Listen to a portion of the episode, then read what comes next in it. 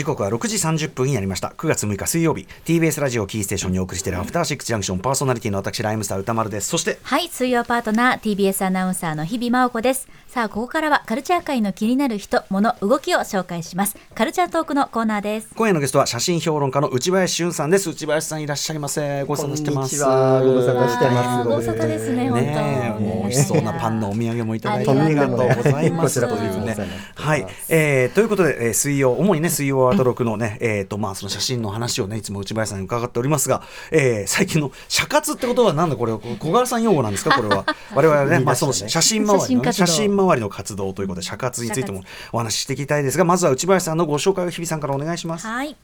内林さんは1984年東京都のお生まれです。日本大学芸術学部ソルボンヌ大学で美術史写真史を学んだ後現在は写真評論家として活動されています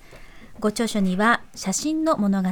そして写真評論家飯沢幸太郎さんとの共著写真集の本明治から2000年代までの日本の写真集662などがあります。そしてアトロクレギュラー陣も多数多数そうです。毎度お世話になっている雑誌、写真の副編集長を現在発売中の4号まで務めていらっしゃいはい、ます、ちょっと先にその話をしておくと今回の4号はなんと宇垣美里さんが。そうなんです。総裁がついに。はということですよね。総裁に書いていただきました。総裁のまあ文章はもうね間違いないですからね、いつもだからもうね本当に総裁節って感じでしたけどうん。ね。ねはい、まあ、それも含めて、はい。今回あのちなみに写真4号はどんなテーマでやってらっしゃるんですか？今回はですね、えっとまあ、地方を主題にしている写真家たちで、うんうん。まあ後でお話しする写真家の上田昌司なんかもそうなんですけれども、まあ、その地域に住んで表現を深めていく作家だけではなくて、うん。まあ、東京を拠点にしていながら、まあ、東京というかまあ別のあの地域を拠点にしていながら、えっとまあ、あの地方でこう表現を深めているような作家っていうのをピックアップしています。なるほど。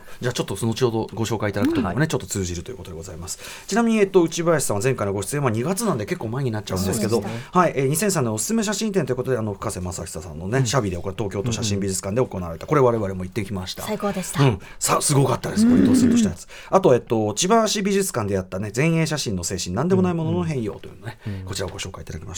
まあ、深瀬さんのね、写真集、昔私が日比さんに、ええあのね送ったというのがございましたけど。いろいろなこの内林さんとのご縁がつながったきっかけでもあるといううんそうでしたねね。まあとにかく深瀬さんのもうその個のパワーが強いみたいな感じで、うん。すごいこうドスンとした、ちょっといまだに本当に焼き付いてるというかこびりついてるっていう感じのそう。なんかこう忘れがたい。俺今お,、はい。お風呂のやつめちゃくちゃ私も同じところブクブクね。ブクブクシリーズは。めちゃくちゃ浮かんじゃうんだけどね、まあ、その強烈でございましたし、あのちょっとこの千葉市美術館の方は行けてないんですけど、この前衛写真の精神って、これもすごく良かったみたいですね。はい、そうですね、まあ、これは今、あの新潟に巡回してるのかな、で富山行った後に、まあ、年末年始にあの首都圏の方はあの渋谷の小東美術館であのまた巡回があるのであ来るんですねはい、まだチャンスはあるんですけれどもやっぱ。小東美術館か。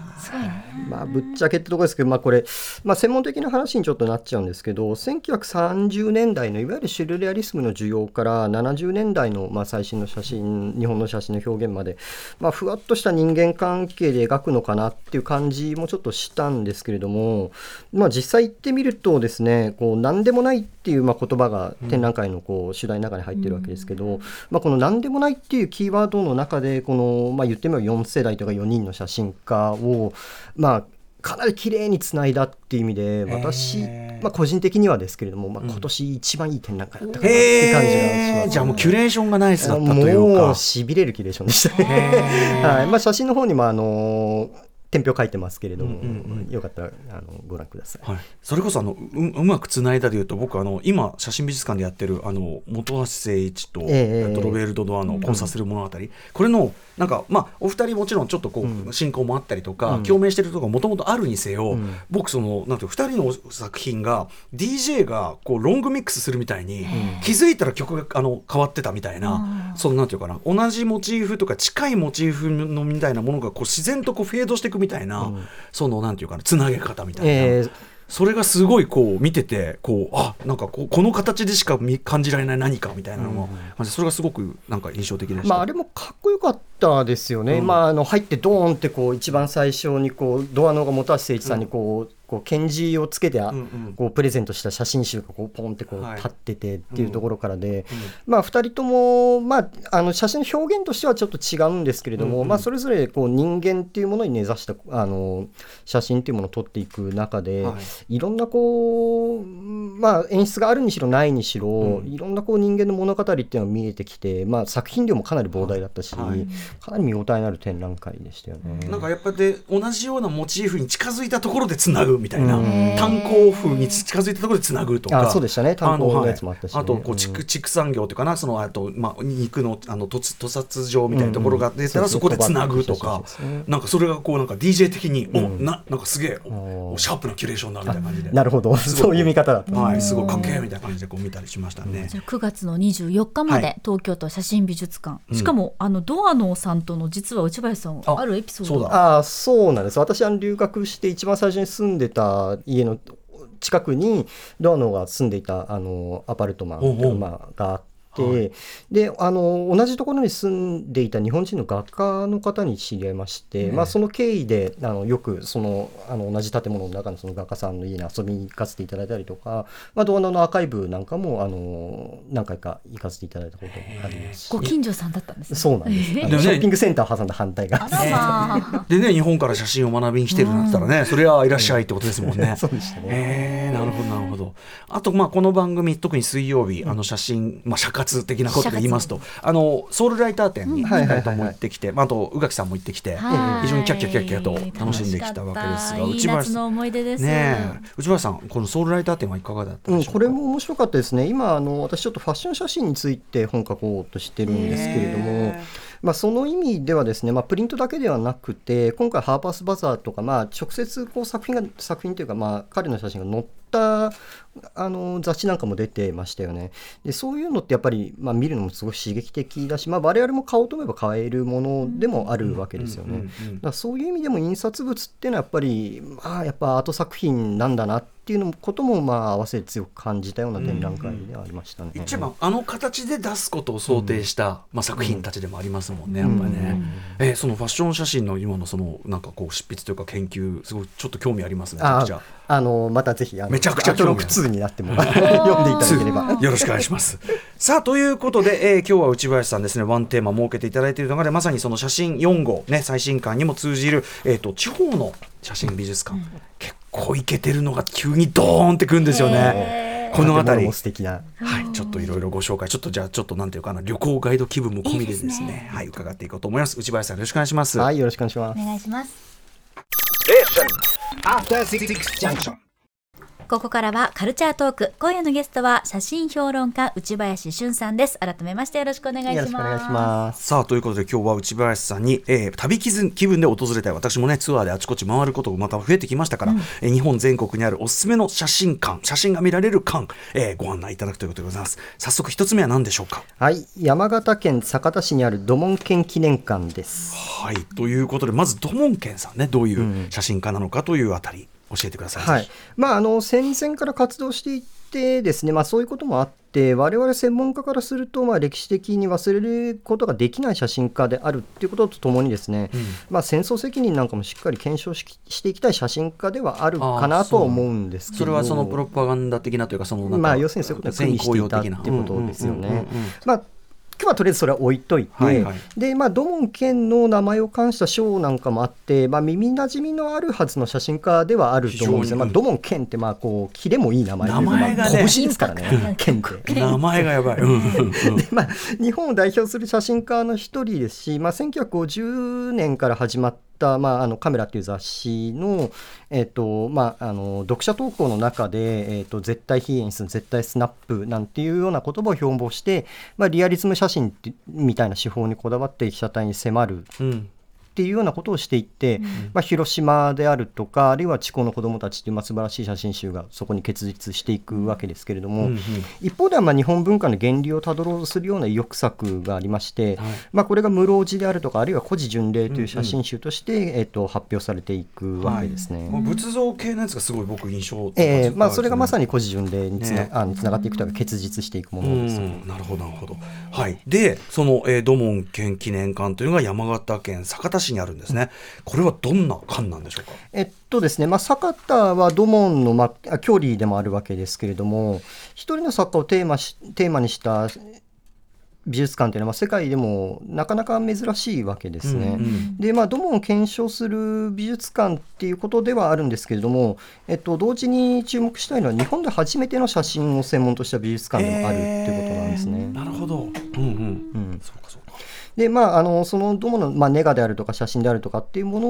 を保存しながら順次公開していって、まあ、約13万5千点くらいを収蔵しているというふうに。すごい。やっぱりそのそれだけのなんていうのキャリアの分量があってこそですね、これね。まあ、キャリアもね、まあ、60年近くあるわけですから、ねそうかそうか。うん。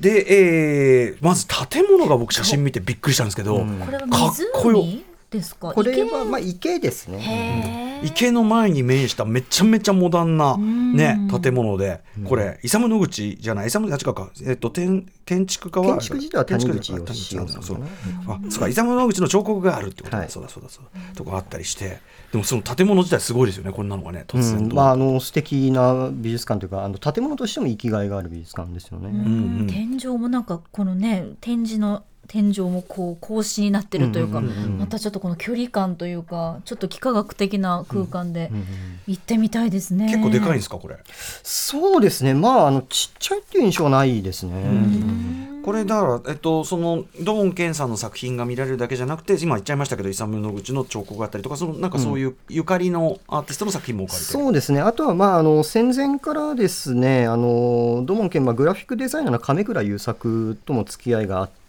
まあ、この地方の子どもたちなんかも確か亀倉優作が作ったものなんですけれども、まあ、亀倉優作が作った名板っていうか、まあ、看板ですよね、うんうんであるとか、まあ、あの歌丸さんおっしゃったように、イサム野口の建築、あ彫刻である、まあ、土門さんっていう題名がついてるらしいんですけど、土門うん。まあ、そういうあの彫刻作品があったりとか、伸びやかな建物ですね。はい、ちょっと山形行ったら酒田市これは行行きやすいとこですか？うーん、そうですそうでもない。ねまあ山形って なかなかね、こうちょっと東京からだと時間はかかりあますけど。のあの山山なんだろうね山形市内からとかさ、うんタクシーかな？うん酒田駅よりタクシーにておよそ10分。僕の場合そこら辺がねあのライブハウスは市内にあるんで そこからこう行き来するのにどんぐらいかなっていうのは結構死活問題なんですこれね。タクシー10分、バス30分というあことです全ね。然全然行ける範囲内ね、です、でもなかなかやっぱりねバス、そういうこう、行ったことのない場所のバスに乗るってなんかこうザ旅って感じでいいですよね。それ楽しい冒険みたいな感じ。こうドキドキしちゃうそう感じそうそういいな。よしじゃあポンポン行きましょうね、じゃあ、えっとまずは山形県の土門県記念館を伺い。ました続いてははい、えー山梨県にある清里フォトアートミュージアムです。清里か気持ちいいだろうなまたね。いい時期ですよ。これはどんな館なんでしょえっとまあ、その名の通り、まあ、清里って、まあ、あのスキーリゾートなんかとしても開発されたところで、まあ、避暑地としてもおなじみだし、清里高原にある、まあ、写真専門の美術館ですね。ん。でまあ、立地上ちょっと車が必須ではあるんですけれども、開放感はもう半端ないって感じですう、ね。えー。うん。まあ、じゃあ秘書秘書秘書的に行けるとまずね、うん。どんな展示なんですか？はい、であのまあ収蔵品のあのレベルもさることながらなんですけど、まあ、U24 ならぬですね世界の35歳以下の U35 の作品写真家の作品をですね、うん。パーマネントコレクションとして、えっと、購入するっていうような取り組みをするコンペをやってます、えっと、通称ヤングポートフォリオ通称というかヤングポートフォリオと言われてるんですけど、まあ、これからのこれからの歴史になっていくであろう人たちっていうか、そうですね。うん。でこれ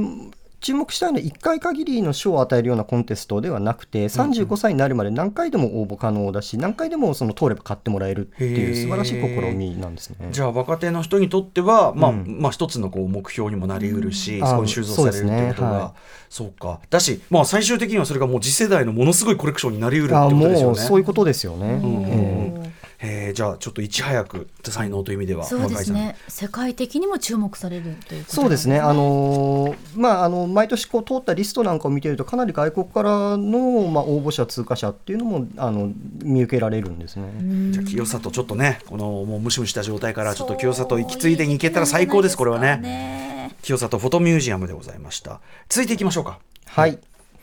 えー入江大吉記念奈良市写真美術館です。さあ入江大吉さん、どんな方なんでしょう？はい、入江はですね入江さんはですね、えっと1945年の、まあ、終終戦後の11月ですね、疎開から戻ってきた時に、仏像を、まあ、東大寺でも見るんですね。うん。で、その時に同時に、まあ、仏像などがすべてそのアメリカに接収されるっていう噂を聞きつけてで貴重な文化財をこれ写真に撮っとこうっていうことをまあ決意するんですね。で以降ですね、えっと、奈良大和寺のまあ風景であるとか仏像であるとか、まあ、その寺社仏閣の外観などを撮ることに専念した写真家ですね。さっきのドンモン県のそのあのシリーズじゃないですけどやっぱりその、当時の感覚で仏像を撮る、日本文化を残すってところに、ちょっと今の我々が分かってない切実さがあるんですね、なんかね。そうですね。やっぱりこうちょっと日本の文文化、まあこれは例えば日本酒とかって言ってもそうなんだけどやっぱりどうしてもちょっと離れて我々の世代離れていってるところってあると思うんですけれどもやっぱりこう、まあ、敗戦直後の文化ってちょっと違う違ったと思うんで、そこに本当の危機を感じてたでしょうしね。でしょうね、まああのアメリカにこう接収されて失われるっていう、まあ、切実な危機感から出たような印象はありますよね。でえこちらの入江大吉記念奈良市美写真美術館どちらどういう館なんでしょう？えっとですね、まあ、あの名前の通りなんですけど、まあ、奈良市が運営していて、えっとまあ、入江大吉の展覧会を主とした美術館なんですけれども、えっと、ビジュアルアーツ専門学校大阪の校長なども務めていたですね、えっと、ドド俊二さんという方、まあ、この方、関西写真教育会の、まあ、ドンと言ってもいいような方なんですけど、この方が館長に就任してから、今はちょっともう変わっちゃったんですけれども、まあ、あの現代の写真家の個展が開かれるみたいな、あとな新機軸もどんどん打ち出していって、非常にこう見応えのある美術館になっていますね。ね。え奈良にこういうとこあるの知らなかったです。う。ん建物もまああの奈良の感じに合わせながらもモダン味もあってみたいな、そうそうですね。あのモダンな建物なんですけど、まあ、あの展示室自体は半地下みたいなところにあって、まあちょっとあのユニークな建築になってますね。さあ、えーということでじゃあ続いていってみましょうかね、えー、4つ目でございます。はい鳥取県にある上田商事写真美術館です。出ました。お出ました。これここが私足を伸ばして最高でした。これは。行かれたんですよね。これある意味すごくその写真見るっていうか写真いいってなったのの結構大きなあれぐらいきっかけぐらいかもしれないです、えー改めて、まあ、上田昌司どんな写真家な。はい。まあ、あの芸能界はじめですけど、まあ、世界的にもファンが非常に多い日本の写真家ですよね。うんで、まあ、聖地、まあ、生まれたところが鳥取県の境港市なんですけれども、まあ、基本的にはずっとここで活動しながら山陰の空であるとか地平線、まあ、あるいはこう砂丘を背景としてはい。被写体、まあ、家族とかも含めてですけれども、もうまるでオブジェみたいに配し配置した上田の演出写真はですねフランス語でも日本語の、まあ、そのまん。ま上田町っていうような言葉で広く紹介されていて、まあ、例えばパリフォトみたいな世界的なフェアに行っても必ず出てるような、あのビッグネームですね。あの写真東京都のあの写真美術館のさあの入り口のところにロバート・キャパとかのうん。写真と並んで、でっかいドーンってなってるのありますけどあれでね上田昌司の砂丘のやつありますもん、ええ。あれなんか僕最初見た時なここれはみたいな。しかも捉えた年見て仰天みたいな、まあそうですよね、まああそこドアノも確か並んでたあそうですよるそうそうどう今もあるかなの。かな、そうそう。だからまあそんぐらいまあ世界的にも認められてるし結構誰が今の感覚で見てもかっこよみたいな感じがありますよね。当に素敵な写真家だと思いますね。さてそしてその上田昌司写真美術館鳥取にあるこちらどんな館なんでしょう？はい、これは1995年に、えっと上田の故郷の鳥取県境港の近くの宝亀町っていうところに開館した美術館ですね。で高松真さんっていう方がまあ設計をしていて、まあ、あの宝亀あの大山宝亀富士の,、まあ、あの麓にあるはい。見建物。事な山がね、はい。すごい美しい。うん。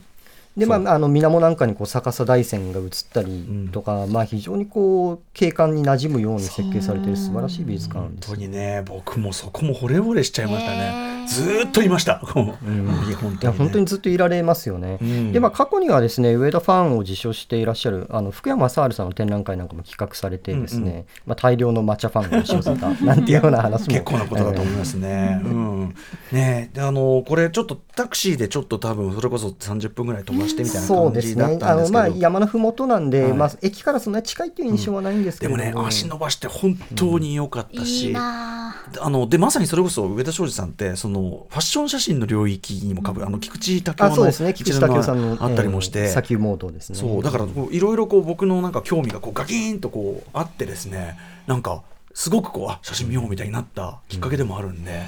これは絶対行った方がいいですよ。いやーこ本当に。のね景色を楽しむだけでもこのねもう逆さ本当にの生きがいもあります。しそれこそ日比さんにお伝えしたいのはなんか近くにねビ地ビールが飲めるなんかビアホールみたいなのがあって酒で釣るこれも行く甲斐があるって思うんですよ。行かない理由がもうなくなりました。ねいやでも本当に素敵な本当に最高の場所なんでねこちらね。